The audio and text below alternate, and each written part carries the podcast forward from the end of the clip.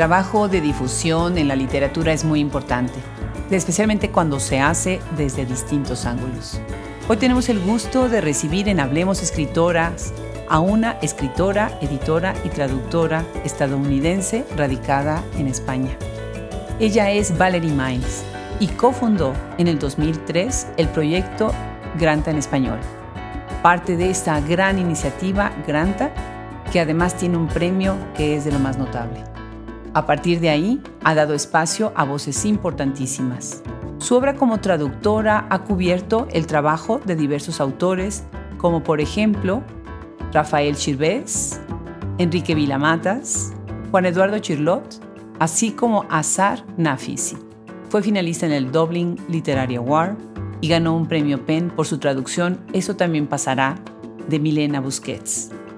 Le agradecemos a Gabriela Poli Dueñas haya hecho posible esta conversación y yo los invito a que aprendamos de Valerie Miles. Yo soy Adriana Pacheco y les doy las gracias que nos acompañen en un episodio más, que nos sigan en las redes, que visiten nuestra página web, en donde pronto haremos un cambio total de landing page, en donde lanzaremos próximamente nuestro primer audiolibro en el proyecto Hablemos Escritoras Audiobooks, que será Andor, de la escritora venezolana Raquel Abenbandale. Pónganse cómodos y empezamos. Hay una temporada en el año en donde las agendas de las personas que se dedican a la promoción de la literatura, la traducción, pues las revistas, los premios, se aprieta muchísimo. Y este es uno de esos meses, precisamente en donde las agendas están muy apretadas, así que estoy muy, pero muy agradecida con Valerie Miles, que pudimos hacer un espacio, que ella pudo hacer un espacio entre viaje y viaje. Estuvimos a punto de grabar un podcast, ella estando en el aeropuerto, así que un millón de gracias, Valerie, bienvenida. No, muchísimas gracias a ti. Agradezco muchísimo la, la invitación, estoy encantada de estar aquí hablando contigo. Al contrario, mil gracias a ti y agradezco mucho a Gabriela Polit que hizo posible esta entrevista. Creo que Omar Villasana de Catacana ya te había comentado y bueno, pues me da gusto que, empecemos con, con esta conversación. Primero, que nos cuentes de dónde eres, ese español tan bonito y también de, dónde salió, de dónde vino. Sí, pues eh, Muchas gracias por el cumplido. Yo soy de Estados Unidos, soy de Pensilvania. Bueno, soy de Nueva York, pero ah, crecí más tiempo en Pensilvania y eh, siempre he sido muy aventurera y me lancé al mundo jovencita y bueno, pues eh, terminé aquí en, en, España y llevo aquí en España pues más de 30 años, o sea, más, más años en España que en Estados Unidos ya.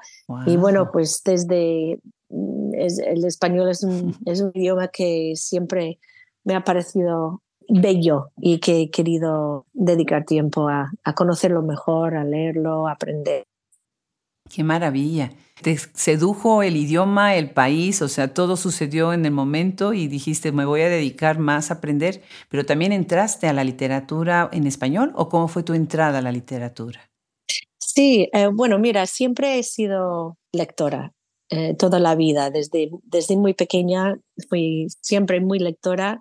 De hecho, recuerdo cuando, no, no recuerdo el año, pero eh, cuando estuve cumpliendo años, mi hermana me regaló una carta ¿no? que, que he llevado toda la vida. Yo creo que tenía 10 años y tenía una, una chica que sentada contra un árbol leyendo en una colina como y todo el resto del mundo estaba como allí fuera lejos y esta chica leyendo bajo el árbol. Y pensé pues efectivamente así soy yo. Pero no no entré eh, como en el mundo editorial, digamos, hasta bastante más tarde. Yo primero empecé escribiendo mi, primera, mi primer acercamiento fue como periodista, como alguien que, bueno, estaba en España y tenía la oportunidad de, bueno, me enseñé a, a escribir básicamente. Me enseñé a escribir, quiero decir, en español, porque yo solo hablaba, solo hablaba inglés ¿no? al, principio. Hice el trabajo meticuloso de, de aprender a, a, escribir, a componer en español y eh, con este mm, tenía la suerte, era eh, la época pre-internet, entonces tuve la suerte de que en aquel entonces lo que importaba era lo que llevabas en la mochila eh, intelectual, ¿no? En el sentido de que yo había leído mucho y entonces estas lecturas me servían ah, para cuando escritores aquí en España, sobre todo del mundo anglo, venían para presentar sus libros, pues yo conocía un poco más que la gente, ¿no? Normal. Em, entonces podía muy rápidamente pues preparar una entrevista. En aquel entonces incluso cosas como buscar la biografía de un escritor, si no tienes Wikipedia, si no tienes... la gente no se puede imaginar hoy en día eh, lo que era en aquel entonces, lo, que tú sabías realmente tenía mucho valor, ¿no? Entonces, eh, esta empezó como una ficción, empezó con, como una pasión en realidad y terminó siendo, bueno, pues claro, ¿cuál es una pasión? Es una cosa que básicamente no, no te deja vivir sin ejercer. Y poco a poco entré así, ah, primero escribiendo sobre los, los escritores angloparlantes que venían para presentar sus libros uh, traducidos al español y poco a poco pues leyendo manuscritos para editores, porque claro, podía leer manuscritos en inglés muy rápido y con cierto conocimiento ¿no? de, ah, del panorama. Yo escribía para La Vanguardia, que es el periódico de aquí de Barcelona, y eh, siempre me ponían Valerie Miles, servicio especial.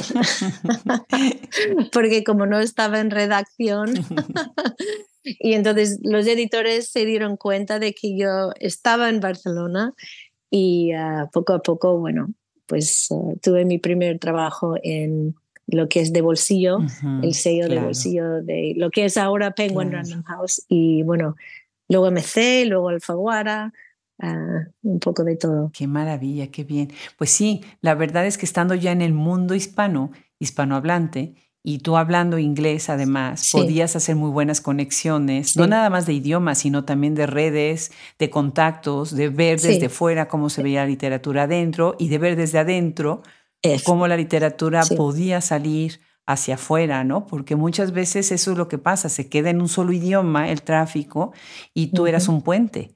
Eh, intelectual y activo, ¿no? Y de esa manera se ve pues todo tu trabajo que has hecho, qué maravilla. Y además, eh, después te conviertes en traductora, ¿no? Que ya es una manera de formalizar esa manera de editar el texto. Siempre hemos dicho que los traductores son los verdaderos lectores de un texto porque lo leen y lo leen hasta que, hasta que lo entienden, ¿no? ¿Cómo, ¿Cómo, es para ti ese lugar de la escritura desde ese triple, desde esa triple perspectiva, escritora, traductora y editora? Sí, eh, bueno, eso fue mi entrada, ¿no? Mi entrada, el valor que tenía es que hay que recordar, estamos hablando de los años 90 en España. Franco había muerto y sí, había la transición, pero aún el país, eh, bueno, pues aún estaba como muy pegado en el tiempo, ¿no? A esa, esa experiencia tan negra en la historia de España. Y debido a que la, los, eh, la gente no tenía la oportunidad de viajar mucho, pues no se hablaba mucho el inglés aquí, se hablaba mucho el francés, porque como había eh, una frontera que se podría cruzar en coche, pues aquí se hablaba muchísimo más el francés y bastante menos el, inglés. entonces, este valor tenía yo pues de este idioma que se, se conocía o se, se usaba poco en aquel entonces. Eh, la lengua intelectual era el francés, y el italiano, ¿no? Pero como muy bien has dicho, em, no es solo una cuestión de la lengua, es también la cultura, es también, eh, eh, es también entender eh, la cultura de, de, de, las personas que vienen, ¿no? Y eso fue un poco empezar a pasar años y años y años viviendo aquí y también viajando a Latinoamérica. Eso me abrió también el mundo a la cultura eh, en español en varias manifestaciones diferentes, ¿no? Y empecé a darme cuenta de que era la época como muy pegado al, al post-boom, ¿no? Era como el boom y el post-boom. Y me estaba dando cuenta de que cuando yo volvía a Estados Unidos y hablaba con escritores de otras personas, no sabían muy bien mucho de la literatura en español que no fuera el boom. ¿No? Porque eh, de alguna manera estos escritores enormes que son y que fueron acapararon toda como toda la atención e interés de los lectores y, había como saciado ¿no? la necesidad de buscar nuevas cosas. Entonces mm, vi ahí como un poco de la oportunidad de empezar a explorar un poco no solo publicando en español, o sea, porque yo estaba trabajando MC, o sea, yo, yo entré en el grupo Planeta eh, como la directora de la editorial MC y MC en España. Y MC es una editorial argentina. Y entonces ahí es donde, por ejemplo, me di cuenta dentro de del mismo idioma, dentro de la lengua española, pues aquí en España no estaban leyendo mucho a los argentinos incluso yo estaba publicando, imagínate, a Bioy Casares y Borges, ¿no? O sea, que los grandes escritores del, del, catálogo de MC. Pero Silvina Ocampo era como desconocida en España mm. prácticamente. Ahora parece imposible, pero en aquel entonces no estaban llegando estos escritores mucho. Entonces, bueno, mis intereses cambiaron mucho menos a ser como esta persona que ayudaba con lo anglo aquí a explorar más eh, la literatura en español y también buscar y ayudar a, dejar conocer mejor lo que se estaba escribiendo en español en el mundo anglo y en otros, otras lenguas. Fascinante, totalmente fascinante lo que dices. Fíjate que estamos haciendo en coedición Catacana y Hablemos Escritoras, en nuestro, es el segundo libro de Hablemos Escritoras en coedición con alguna editorial, traduciendo la obra de alguna escritora importante. Y ahorita estamos traduciendo Radicales Libres de Rosa Beltrán, que además es un libro que exactamente lo que estás diciendo, Valerie, la gente, las nuevas generaciones no se dan cuenta de lo que hemos pasado durante décadas. Este libro, por ejemplo, abarca seis décadas desde los 60, todo lo que ha venido sucediendo y cómo hemos evolucionando, en el caso de la novela específicamente en México, pero obviamente el mundo en general en estas décadas ha cambiado tanto que a veces los jóvenes pues sí, piensan que todo lo que tenemos ahorita pues ha sido como siempre, ¿no? Y como fácil. Así que me encanta. Felicidades por lo que has hecho, eso es grandioso, ¿no? Pues mira, yo justo estoy ahora leyendo esta novela y me está encantando. qué bien, qué bueno, es magnífica. De Rosa, de Rosa Beltrán, sí, sí, estoy, estoy justamente. Qué bien, no, pues es una obra magnífica y es una obra que además, como otras que están dándose ahora, están siendo revisionistas, pero desde el punto íntimo de lo que estaba, estaba pasando en la gente común. Y eso es muy interesante porque cuando son vistas tan abiertas, tan universales, que atraviesan tantos temas, pues hacen todavía una, una, un cuadro mucho más interesante, ¿no? Platícame un poco, platícanos un poco acerca de tus traducciones. Eh, yo siempre he pensado que hay un trabajo de escudriñar en las palabras y en los sonidos, ¿no? Y que a veces esa oralidad, ese ritmo, esa musicalidad es lo que hace una buena traducción, ¿no? Ahora lo hemos visto con, con, Robin Myers y bueno, lo sé con tu trabajo con Enrique Vila Matas y con Milena Busquets, que ahorita me encantará que también me platiques sobre esto. ¿Cómo ha sido tu experiencia como traductora de ellos? Pues mira, sí, Robin, yo he trabajado con ella en Granta y es una, es una grandísima traductora, maravillosa, su trabajo es, eh, espléndida. Bueno. Y cuando estuve en esta época que comenté antes de aprender a escribir, también parte de, eh, del trabajo era también intentar traducir. Es una maravillosa manera de, de entrar en, ¿no? En, en, algo escrito y porque lo tienes que como desguajar de alguna manera y, y luego recomponer, ¿no? Entonces es un, es un trabajo íntimo. Una vez estuve en una conversación con Ida Vitale, en Uruguay. Y estuvimos hablando justamente de la traducción, porque Ida Vitale también ah, ha sido una gran, grandísima traductora. Tradujo, por ejemplo, uh, pues Bachelard, por ejemplo, eh, un, un, libro suyo sobre el agua que a mí me, encanta. Y estuvimos hablando. Y ella dijo, traducir es como entrar en una relación de amante con el texto porque desnudas, desnudas el texto y lo vuelves a vestir, ¿no? Me, pareció muy, muy genial su, su, mm. manera de, de decirlo, ah. porque es un poco menos fuerte que George Steiner cuando habla de ¿no? entrar, primero es entrar y luego, y luego como casi atacar, ¿no? Y, y luego recompones, pero es mucho más marcial, digamos, la forma de, de explicar. Me, me tiendo más hacia la forma que dice Ida pero es una relación eh, con el texto íntimo. De ahí eh, empecé, porque realmente hay gente que piensa que, que, traduces palabra por palabra, ¿no? Y estas suelen ser como las muy malas traducciones. tienes que ser muy creativo y tienes que saber eh, interpretar mucho el significado y tener la, eh, un poco de visión ¿no? y un poco de imaginación también de, de, poder traer el significado a otro idioma. Yo he trabajado con muchos escritores. El libro de Enrique Villamatas, por ejemplo, recuerdo cuando entregué la traducción, forma parte de, de mi libro y por eso trabajando con Enrique, él considera, porque ella no lo pidió, como uno de sus textos que él más prefiere. Y ah, trabajando con él, en esta traducción, en este trabajo, también con la editora, la editora me, dijo, pero es que Enrique Vilamatas tiene un sentido de humor. Y yo pensé, ¿cómo puedes preguntarme esto? Por supuesto, es Enrique Vilamatas, es puro sentido de humor, ¿no? Pero como que ella había leído otras cosas que no terminaba de, tener este sentido de humor. Y claro, es muy difícil. Traducir la ironía es complicado y además esta fina ironía que tiene Enrique, absolutamente fina, ¿no? Eh, fue, fue complicado porque además el texto funciona un poco como una tira de muebios, ¿no? Y entonces se vuelve sobre sí mismo y ah, hay, hay, que tener mucho cuidado porque Enrique además tiene esta manera de que le encanta jugar con que una cosa puede significar dos o tres cosas a la vez, para que nunca puedes realmente definir o sintetizar ah, un significado. Entonces, traducir esto puede ser muy, muy complicado, ¿no?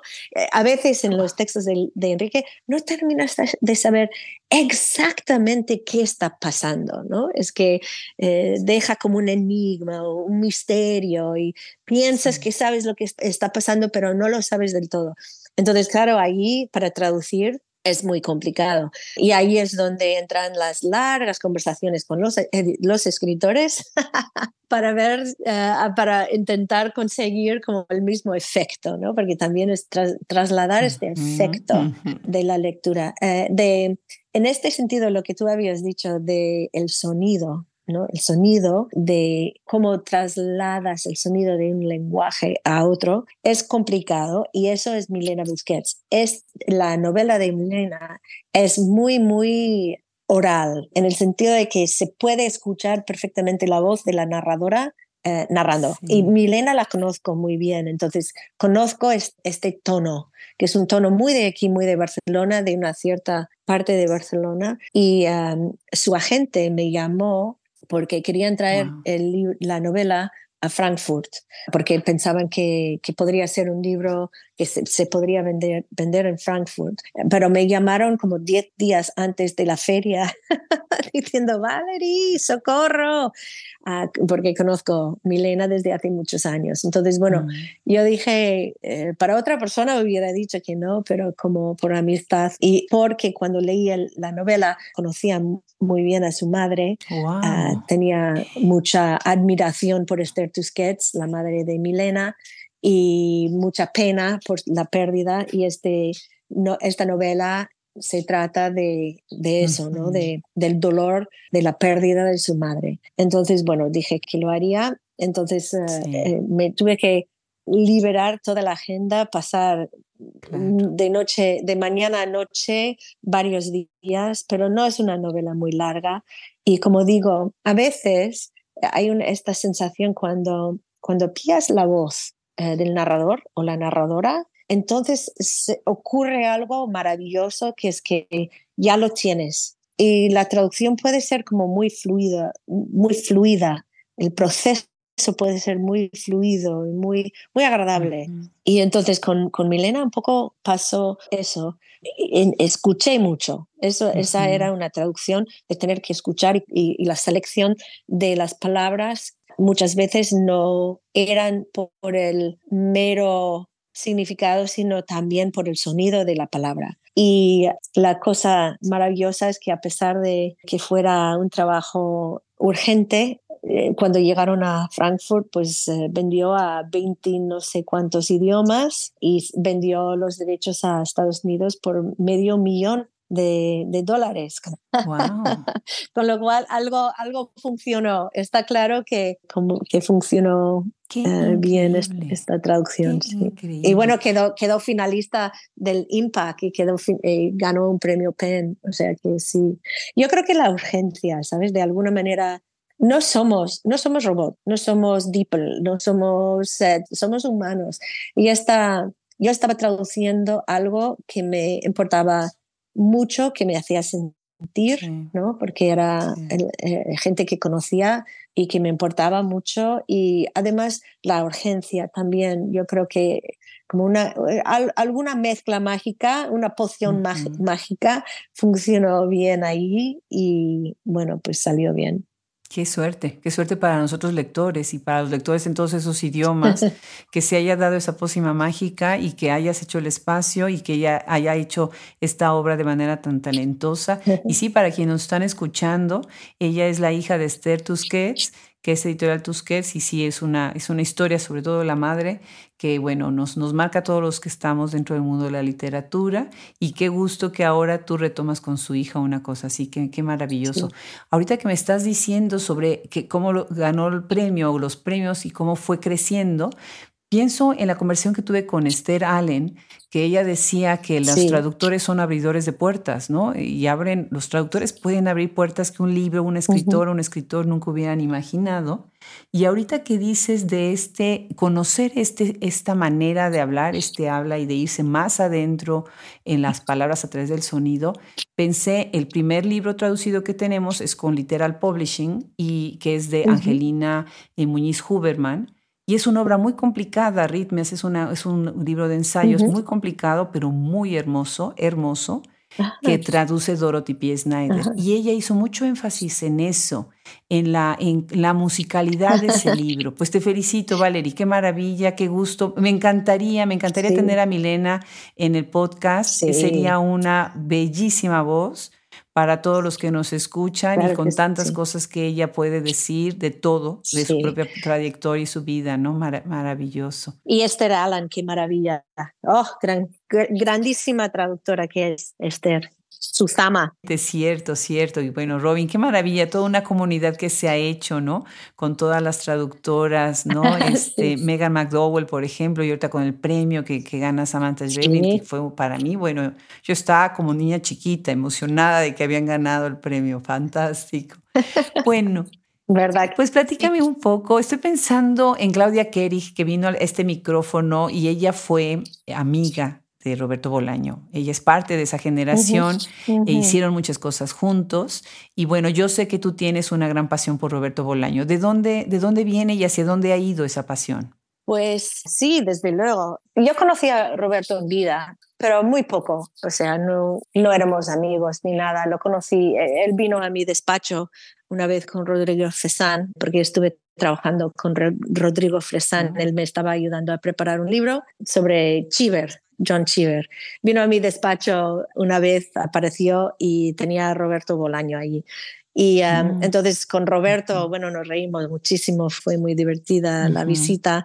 Y justamente como estaba en MC y ahí estaban las obras completas de Borges, Roberto salió de mi despacho con toda un, todo un juego de, de, las obras completas de Borges. Así que encontré en su, en su biblioteca ya cuando entré a trabajar en su archivo. Pero estuve, sí, un par de veces más, poco en, en cócteles y cosas como de, del mundo editorial. Pero mi, eh, mi trabajo como Bolaño realmente empezó porque la viuda pidió echarle una mano ah, con la lectura de algunos de los manuscritos que estaban en el archivo. Y eh, no sé si la gente quizás recuerdan, eran años como de como muchos movimientos, mucha tensión un poco alrededor de, de todo lo que, lo que era el archivo y las cosas. Y entonces, bueno, pues eh, un poco de, forma como pura rata de biblioteca, detrás del escenario, con un seudónimo, empecé a trabajar en el archivo. Y trabajé en el archivo, pues a partir del 2008 más o menos hasta el 2014 finales o 15 y ah, bueno el, primer trabajo era la lectura y la edición de algunos de los manuscritos el Tercer Reich los sinsabores del verdadero policía.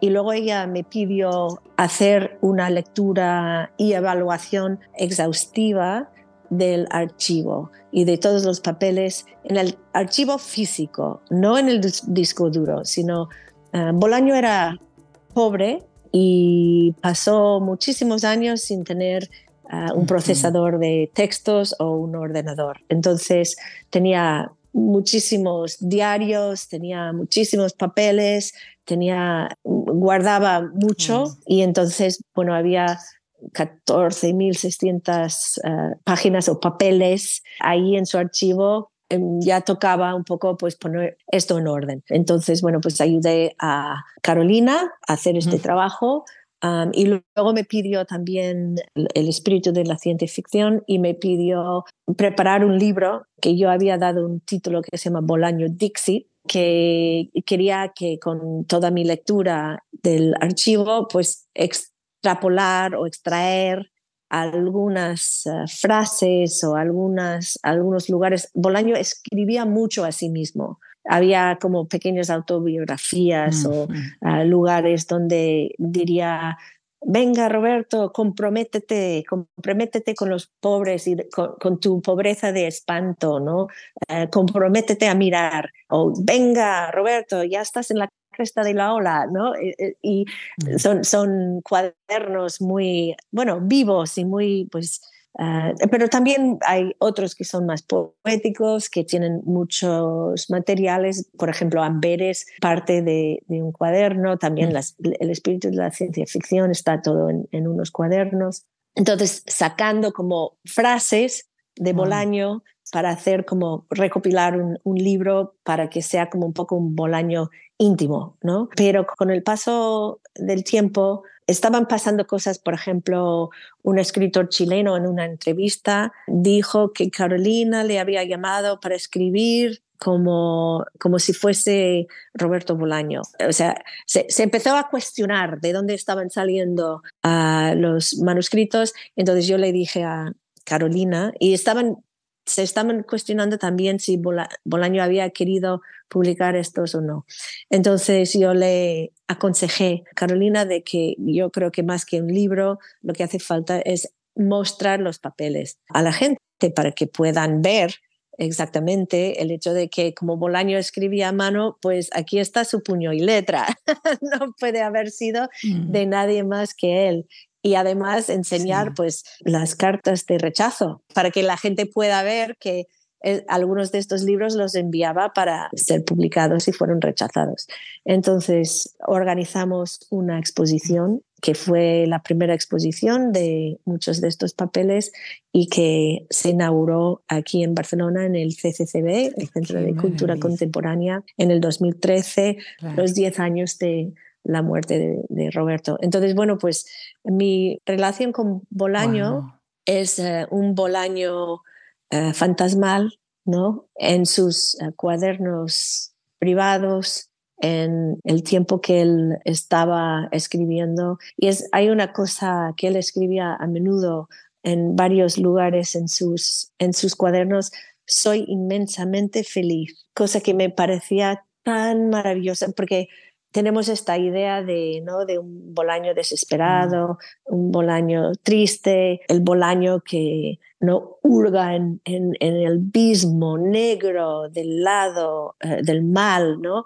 Pero en, Hmm. Eso sí que hacía y eso sí que sentía eh, desesperación a veces y mucha tristeza, pero también sentía mucha dicha. Era, escribía, eh, escribiendo le, le hacía sentir alegría, le hacía sentir eh, como la plenitud ¿no? de, del arte y la posibilidad de la expresión.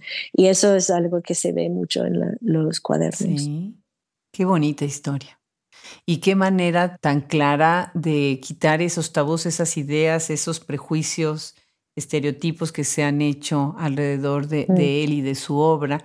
Y muy interesante y muy, inteligente lo, lo, que hiciste, lo que pensaron en exponer los documentos, ¿no? Ahora sí que the proof is in the pudding. Ya no hay ahí duda, ¿no? Ahí está. Y sí, ahí está. O sea, ¿qué más quieren cuestionar? Qué increíble. Fíjate, cuando llegaron los documentos de Gabriel García Márquez a la universidad, eh, para quienes están escuchando, estoy hablando de la Universidad de Texas, la Universidad de Texas en Austin, que los tenemos en el Harry Ransom Center. Sí. Una de las cosas que a mí más me llamaba la atención es eso, ¿no? Iba a ser la oportunidad de mucha gente a ver de viva, de la mano de él, cosas que ellos pues a lo mejor nunca iban a poder alcanzar porque bueno, el archivo estaba en Sudamérica, ¿no? Claro. Qué maravilla, pues felicidades por eso, por lo que han hecho. Ahora tú también, Valeria, eres escritora. Tú tienes, bueno, además de todas tus colaboraciones, que es maravilloso en las revistas que has colaborado, este libro Mil Bosques en una Bellota, que me encantó el título, me encantó, ah. es como una tan visual, además, una referencia a precisamente esta, esta inmensidad y a la vez esta pequeñez, ¿no? Que es la bellota, ¿no? Cuéntanos, este libro sale en el 2022, ¿verdad? No, no, eh, sale, ya tiene sus añitos. Ah, el, eh, Mil bosques en una bellota es una, lo saqué de Ralph Waldo Emerson um, en uno de sus, en uno de sus ensayos. Ah, y eh, yo estaba buscando justamente la bellota, ¿no? Ah, yo había visto un libro, yo había encontrado un libro que se llama My Best. E, es un libro del 42, 1942, de un editor que quiso, uh, bueno, imagínate los tiempos, ¿no? Estamos en plena guerra mundial, Segunda Guerra Mundial, y él quiso, pues de alguna manera, hacer una recopilación de muchos escritores hablando un poco sobre sus, las páginas que, que, más quieren. ¿no? Es, es, una entrada eh, otra vez en la intimidad del estudio del escritor y no lo que dicen los críticos o los profesores o los especialistas, sino qué relación íntima con su propia obra tiene los autores que nos cuente, pues quizás el nuche de toda una obra, ¿no? Es, esa obsesión que abre la puerta ¿no? a todo un cuerpo de obra o algo, algún hallazgo ¿no? en, la obra de, un escritor. Entonces él hizo la pregunta a muchos escritores que respondieron, respondieron explicando por qué han escogido lo que han escogido y luego la selección, eh, el fragmento que han escogido para demostrar lo que consideran su mejor mejor obra. Yo quise trasladar esta idea al español porque me di cuenta de que habían muchos escritores que, estaban, bueno, una generación muy potente como la, la del boom, pero también otra, otros escritores que quizás no han tenido como tanta atención por convivir con el boom, pero que se estaban todos como ya pasando y pensé que era el momento para hacer esta pregunta.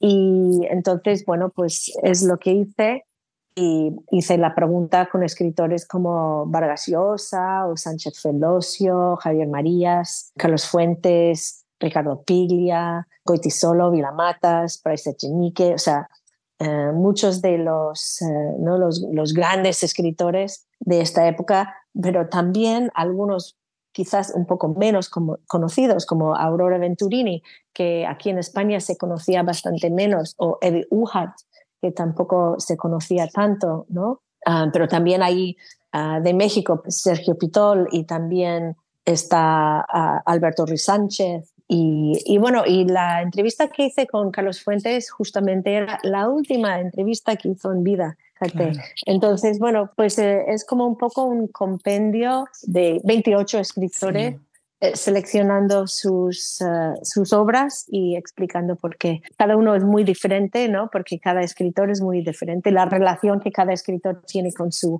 obra es diferente. Algunos lo ah. pasaron fatal con esta pregunta y no, no les gusta para nada hablar sobre su proceso creativo y otras personas, bueno, era la oportunidad para sentarnos y hablar, eh, como Marías, por ejemplo, Javier Marías, que le, le encantó el ejercicio.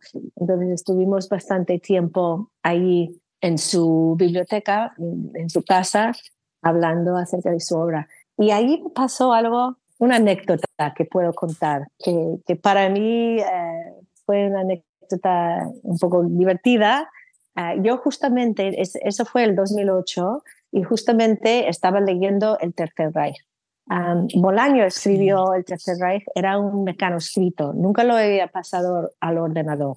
Entonces no había un, un fichero digital, sino solo había una copia del mecanoscrito, ¿no? Y yo lo tenía en Madrid conmigo y lo estaba, lo estaba leyendo. Entonces, cuando fui a la casa de, de Javier, lo tenía en mi, en mi bolso, ¿no? Este manuscrito de, de Bolaño. Y bueno, para, para, hacer la entrevista con Javier Marías, eh, saqué el manuscrito de mi bolso, lo puse como en la mesa que tenía delante para sacar mi grabadora. Y de repente me di cuenta de que este libro de Bolaño, que va sobre juegos de guerra y es está lleno de soldaditos y de, todas estas cosas. Eh, tengo este manuscrito aún inédito. O sea, era, yo fui la primera persona que estaba leyendo este libro fresco de su archivo y estaba justo mm. delante de la colección de soldaditos de plomo de Marías.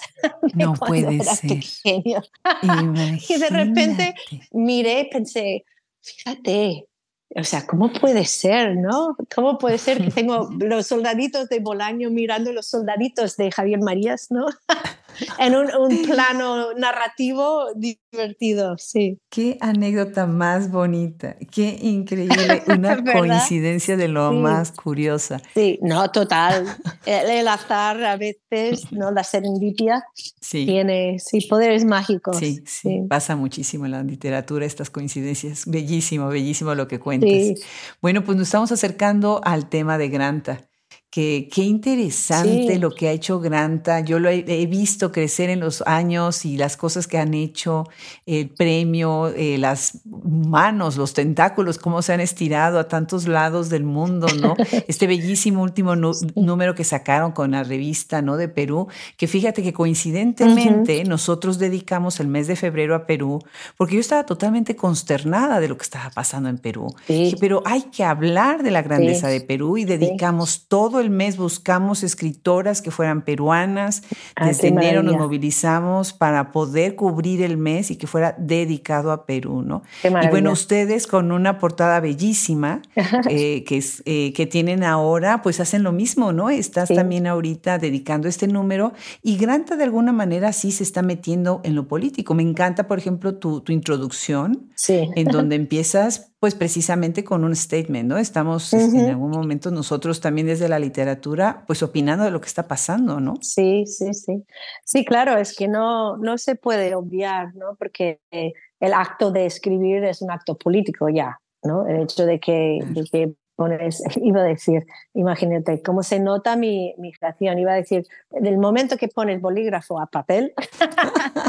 Así es, de nuestra generación. O sea, que cómo se nota exacto. Pero bueno, desde el momento que teclees, claro.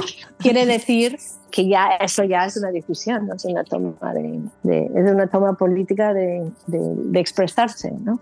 Sí, y además, bueno, lo que nosotros intentamos hacer de todas maneras es siempre, nosotros somos como observadores, ¿no? Observamos no intento, evidentemente hay algunas veces hay que tomar una posición, pero, pero intentamos, no cerramos a, ideas, ¿no? Incluso ideas, me encanta cuando hay debate, cuando hay dos puntos de vista diferentes y dos personas que puedan intentar persuadirse, que esto para mí es el refinamiento eh, tanto de espíritu como de intelecto. Pero en este momento en Perú evidentemente estaba cayendo en una crisis.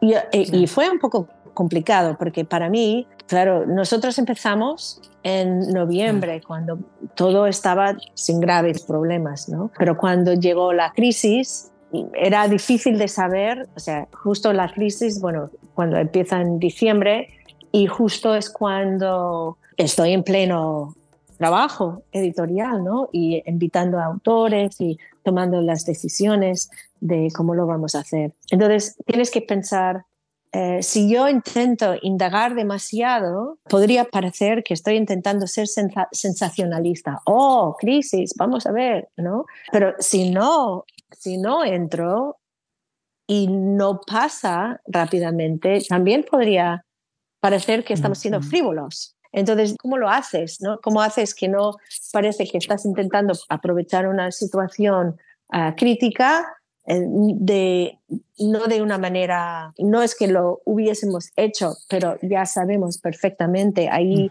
afuera lo rápido que la gente critica, ¿no? Entonces estaba como buscando, eh, eh, o sea, es esto, ¿no? ya, ya sabes, Ah, la cosa en inglés eh, me encanta, the hater's gonna hate, ¿no? Pero hay, hacemos el trabajo de ser serios, ¿no? Muy serios en cuanto sabemos eh, el valor que tiene una plataforma como Granta, que tiene, ¿no? El prestigio de, de esta marca es, es grande y entonces hay que tener mucha seriedad frente al trabajo que hacemos. Entonces, lo que pasa es que, ¿cuál es una buena manera de aludir al presente? Empezar a mirar el pasado, ¿no? Y entonces, ahí es cuando yo estaba en contacto con Joseph Tárate, estuve en contacto todo el tiempo con Miluska Benavides, un poco cuando todo estaba empezando a, salir. Y cuando ah, empezaron los masacres, primer masacre que era en Ayacucho, yo ya dije, no, aquí, o sea, aquí hay que, hay que mirar lo que está pasando muy en serio. Y Joseph y Miluska me iban mandando como informaciones, los escritores con quienes estaba trabajando y se iba agudizando cada vez más la crisis. Y una vez que ya tiene, tiene sangre, eso ya quiere decir, aquí no se puede obviar, aquí hay que entrar. Y no solo esto, me estaba dando cuenta que fuera de Perú nadie estaba hablando de la seriedad, ¿no? De, lo que de, lo grave de lo que estaba pasando, el hecho de que tantísimas personas estaban siendo masacradas, ¿no? Entonces ahí es cuando dije, no, no, nosotros tenemos que empezar a mirar muy seriamente lo que está, está pasando. Entonces, cuando pasó lo de San Marcos, cuando la policía entró en la Universidad de San Marcos, es cuando eh, ya era otra vez una línea absoluta roja eh, que se tenía que tratar. Y em, ahí es cuando hablé con Joseph y Joseph estaba, eh, había estado trabajando en un reportaje ambientado en la sierra él estaba trabajando sobre la desaparición, desaparición de un par de hermanos. Y a través de la, historia de estos hermanos, entró en la historia de esta área donde el ejército estaba desapareciendo a la gente. Y cuando empezó el proceso de paz, como no querían que se supiese hasta tal punto, o sea, hasta eh, o sea, el número de las personas que habían desaparecido y que estaban matados, o sea, y los cuerpos estaban en fosas de poca profundidad en áreas de la, sierra. Y entonces lo que hicieron fue crear un crematorio empezar a quemar los cuerpos para no dejar vestigios ¿no? de estos cuerpos. Entonces Joseph entra en este ahí y empieza a bueno, escribir la crónica, investigar con un fotoreportero que los dos sacaron unas fotos que no te puedes imaginar. Y bueno, evidentemente es imposible que no, que los fantasmas también pues de, de la Alemania nazi y las, eh, o sea, evidentemente cuando tienes una crematoria están intentando eh, quemar cuerpos para esconder que habían matado a tanta gente, ¿no? Entonces, este hizo que lo que pasó en San Marcos cuando entró eh, la policía y arrestaron a toda esta gente que, que vinieron de Ayacucho y de la, la, zona muy cerca desaparecieron. hoy Exacto. Sí. aunque, aunque 24 horas desaparecieron durante 24 horas a personas que conocen clarísimamente la historia de este crematorio y de lo que estaba haciendo.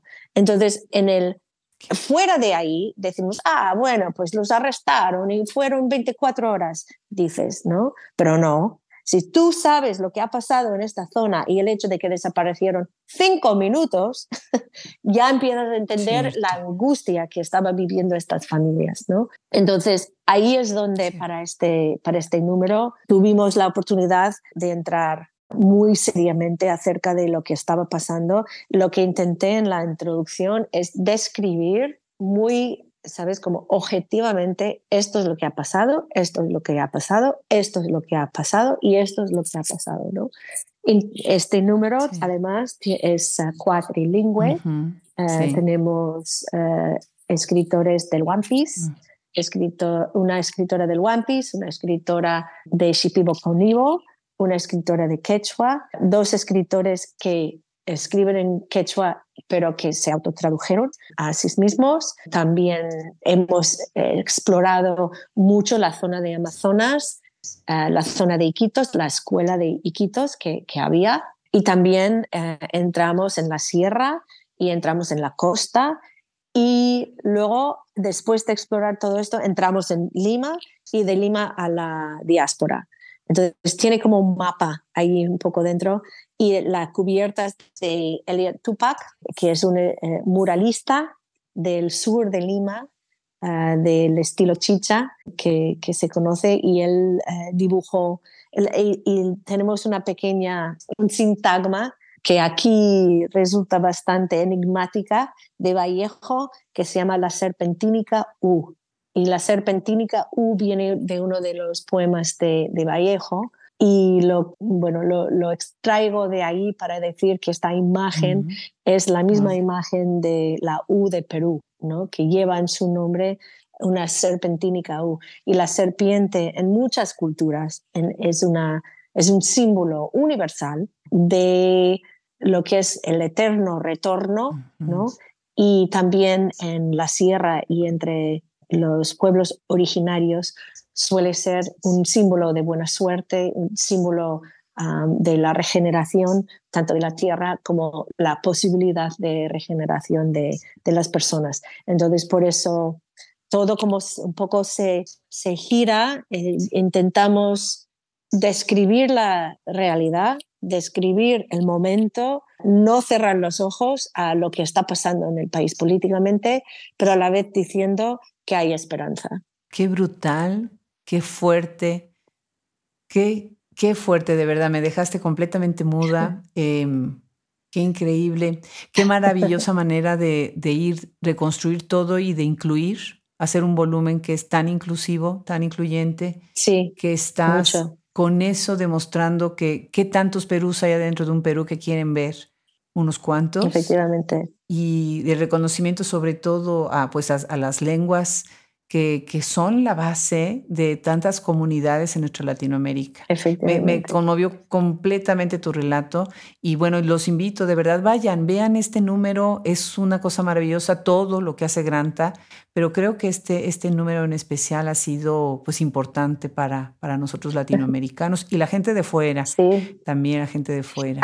Aquí también hay, hay una cosa, si me permites, solo un, un breve comentario. Aquí hay un texto de Patricia de Sosa. No sé si sabes quién es, pero Patricia ah, murió, la, perdimos muy desgraciadamente, una pérdida enorme por la literatura peruana y la literatura a secas. Pero Patricia era una peruana en el exilio, vivía en París y eh, sufría mucho de la poca consideración, un poco de su generación de las mujeres.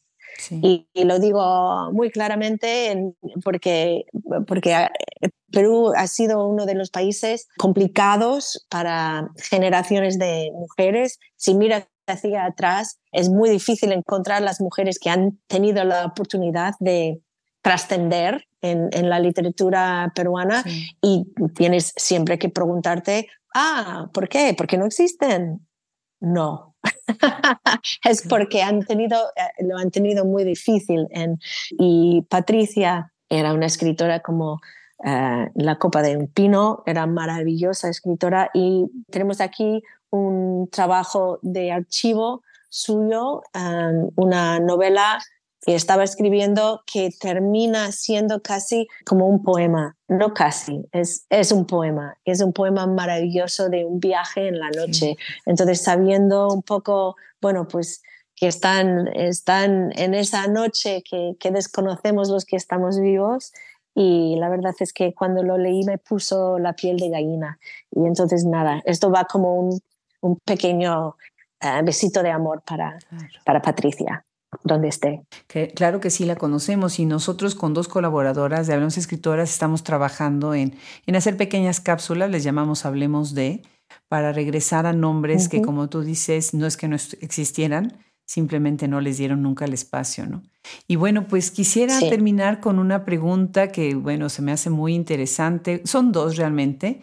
Una es, ¿de dónde viene Granta, la, la revista? Yo sé que hay una anécdota muy linda de esta revista fundada en inglés. Y la siguiente pregunta es todo este premio tan maravilloso con lo que han hecho ahorita con los mejores narradores jóvenes en español. Felicidades por ese volumen, lo tenemos en la tienda de, de Shop Escritoras para el mercado americano porque desde que supe que salió dije este hay que traerlo.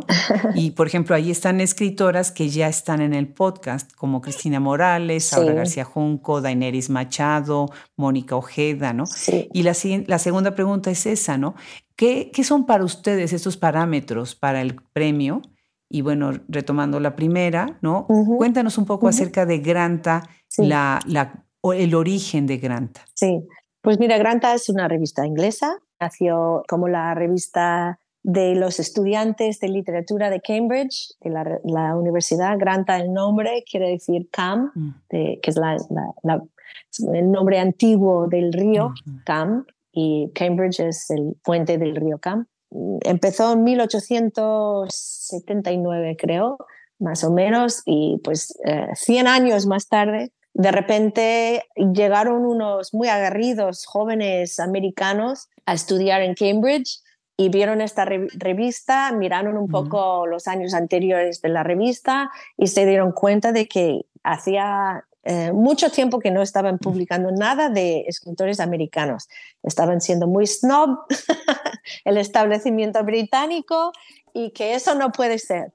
Entonces, eh, ellos se encargaron de hacer un, primer número de la revista eh, con escritores americanos y después, muy poco después, un poco se, se hicieron con la revista, simplemente pues porque tenían esta pasión y ganas y cambiaron el formato para ser el formato que conocemos hoy en día, que sale en formato de libro, ¿no? Y lo primero que mm. hicieron fue declarar la muerte de la novela inglesa. Y bueno, el establecimiento inglés, bueno, no sabían estos que están diciendo, fue un escándalo. Pero poco después de eso, publicaron el primer la primera selección de los mejores jóvenes narradores en, en, inglés o ingleses.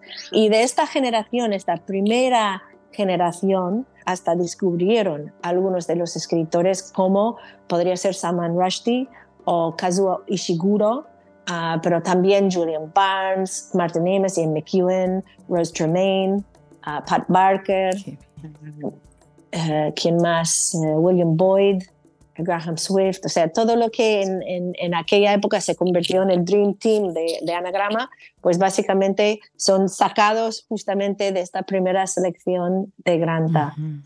Luego, después de esta selección que puso a Granta básicamente en el centro del huracán, publicaron un número dedicado a la tendencia en Estados Unidos que ellos pusieron por nombre el realismo sucio. Mm. Y en este número de realismo sucio, pues eh, sale uh, Richard Ford, por ejemplo. Uh, Richard Ford, Raymond Carver, uh, Jane Ann Phillips, Tobias Wolff y varios escritores de esta generación. Um, Richard Ford, eh, como, como muchos otros escritores también eh, referente a Granta, agradece siempre a Granta el haber le he dado esta plataforma porque él estaba a punto de dejar de escribir. Sentía, él tenía un par de libros ya en la calle y que sentía que, bueno, pues no estaban teniendo ningún tipo de repercusión, no tenía lectores, que no debería estar escribiendo y estaba a punto de dejar de escribir. Pero como salió en este número de Granta y fue un número tan célebre, cuando eh, él, sí que terminó la novela que tenía ah, en marcha, que resulta ser el periodista deportivo. Y cuando salió el periodista deportivo, ya con la atención que había recibido gracias a Granta, pues resultó ser ya otra cosa, ¿no? Un libro que llegó, yo creo, hasta listas de los libros más vendidos, ganó un Pulitzer, ganó no sé qué cosas. Entonces, claro, le cambió completamente, se hizo escritor, básicamente. Entonces, él siempre ha sido muy cercano a la, la revista, Luego hizo pues uh, libros, The Grant, a Book of Long Stories, The Grant, a Book of Short Stories, y es muy amigo además eh, de quien era el dueño en aquel entonces, que era eh, Ray Hetterman, el dueño del New York Review of Books. Y de ahí también Richard, cuando una vez yo le estaba entrevistando para el libro El Día de Independencia, cuando estuve aquí en Barcelona, yo le entrevisté y me miró y me dijo, pero ¿cómo? Tú eres americana, ¿qué me haces a mí eh, entrevistando para un medio español? ¿Qué es eso? A ver, cuenta, ¿no?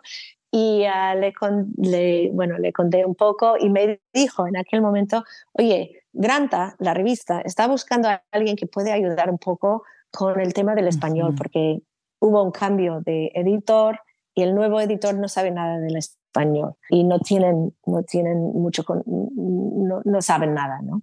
Eh, durante la época de los ochentas, el boom estaba escribiendo en todas las páginas, de, casi cada número tenía alguien, Vargas Llosa, García Márquez, todos estaban, Donoso, Fuentes no tanto, pero está, está ahí, Sergio Ramírez escribía un par de veces, hay una entrevista de, Christopher Hitchens, Sergio Ramírez, en, en, uno de los números de Granta.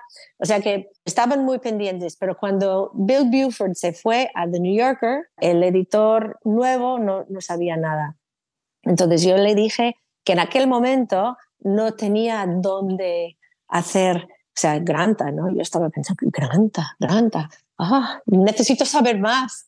Y me di un par de años de, para leer y para prepararme y un par de años más tarde, ahí es, uh, yo había mm. conocido a Aurelio Major y Aurelio venía de vuelta, tenía un, un largo conocimiento uh, de las revistas literarias y entonces uh, es cuando llamé a, a, Richard y le dije, Richard, I think we're ready.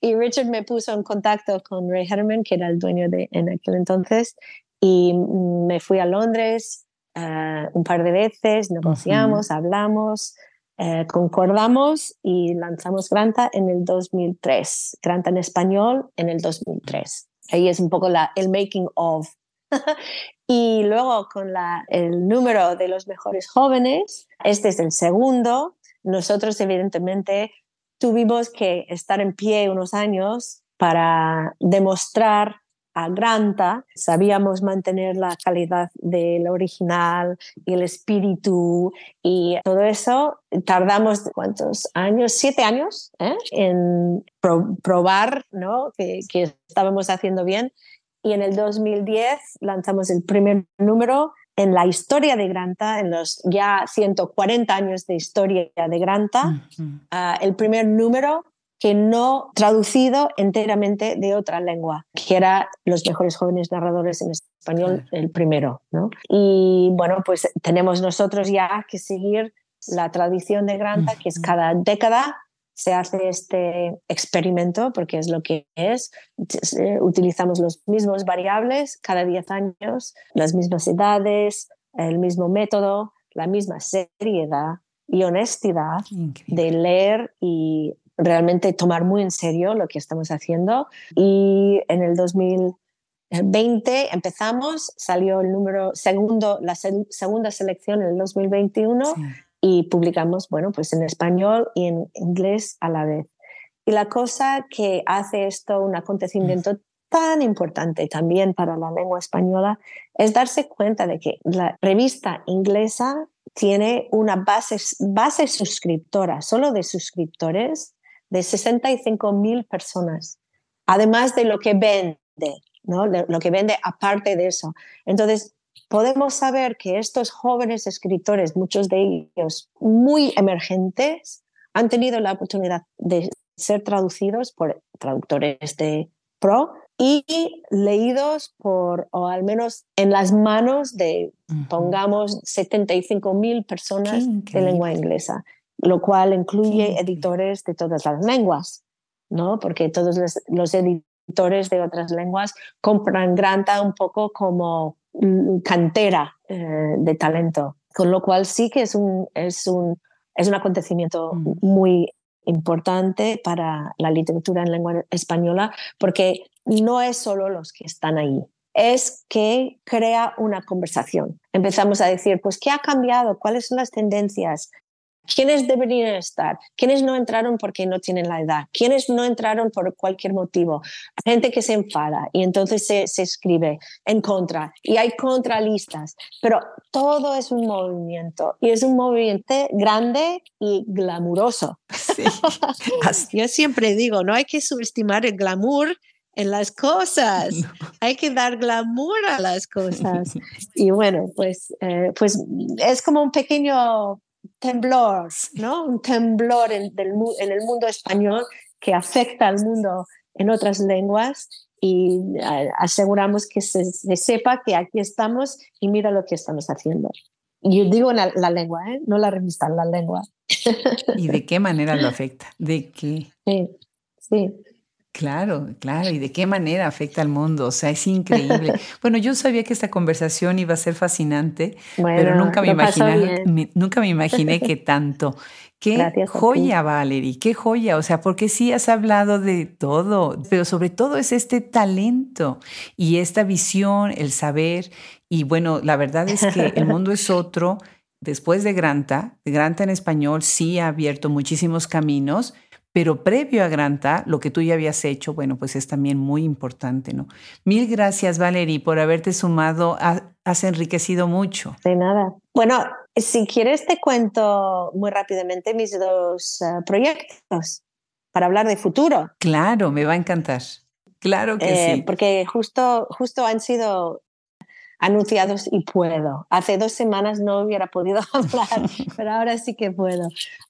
Bueno, la primera cosa es que estoy terminando ahora la traducción del enorme libro de Bioy Casares de Borges, de el diario oh, que Bioy, eh, se sabe que Bioy durante, bueno, no sé, cuarenta y tantos años ah, pasó casi todos los días con Borges cuando estaban los dos en Buenos Aires y él mantuvo un diario de todos estos encuentros y este libro pues es un libro magno, un libro importante Ah, pues lo estamos trabajando ahora. Espero que el año que viene sale ya en New York Review of Books la traducción. Y la segunda cosa es que con Granta eh, hemos estado trabajando con el Museo del Prado y con la Fundación Loewe en la creación de una residencia ah, de escritores para empezar a explorar este lugar, este lugar de encuentro entre formas diferentes de expresión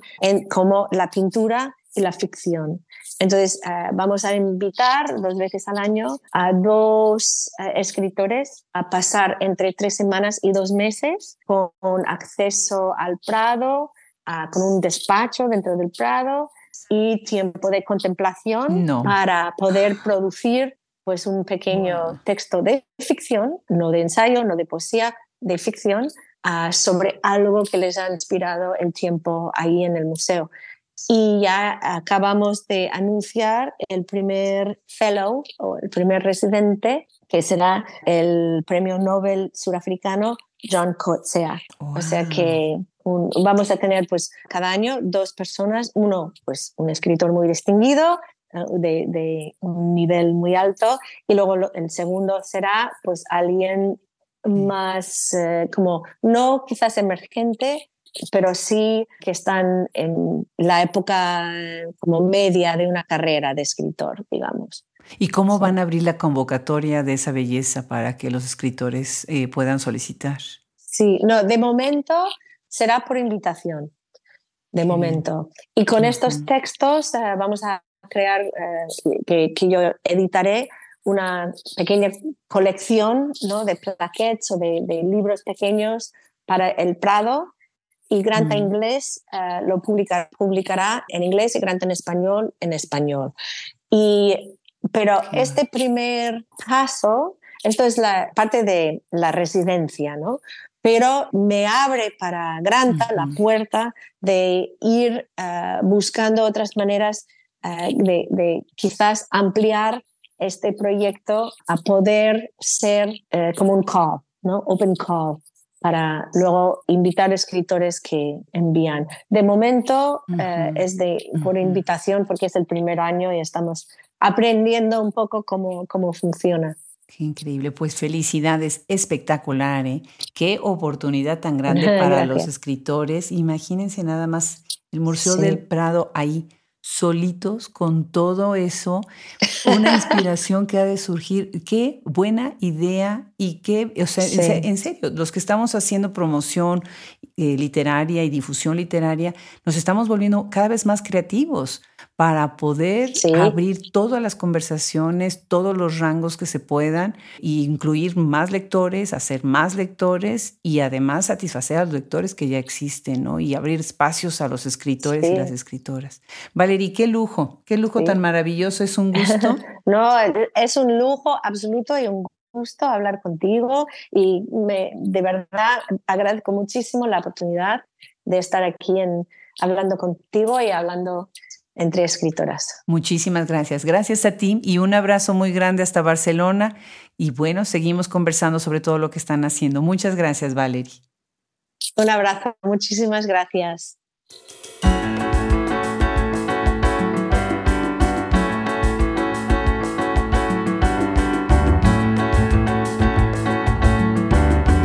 totalmente fenomenal esta conversación con Valerie Miles. Muchísimas, muchísimas gracias a ella, muchísimas gracias a Gabriela Poli por haber hecho este contacto y muchas gracias a todos ustedes que nos siguen. De verdad, van a aprender muchísimo siguiendo la trayectoria de lo que está haciendo Valerie Miles y Granta. Yo soy Adriana Pacheco y como siempre nos escuchamos en el próximo episodio, contentísimos de estar en este proyecto. Nosotros somos Hablemos Escritoras, somos curadores literarios, somos Hablemos Escritores Audiobooks. Hasta la próxima.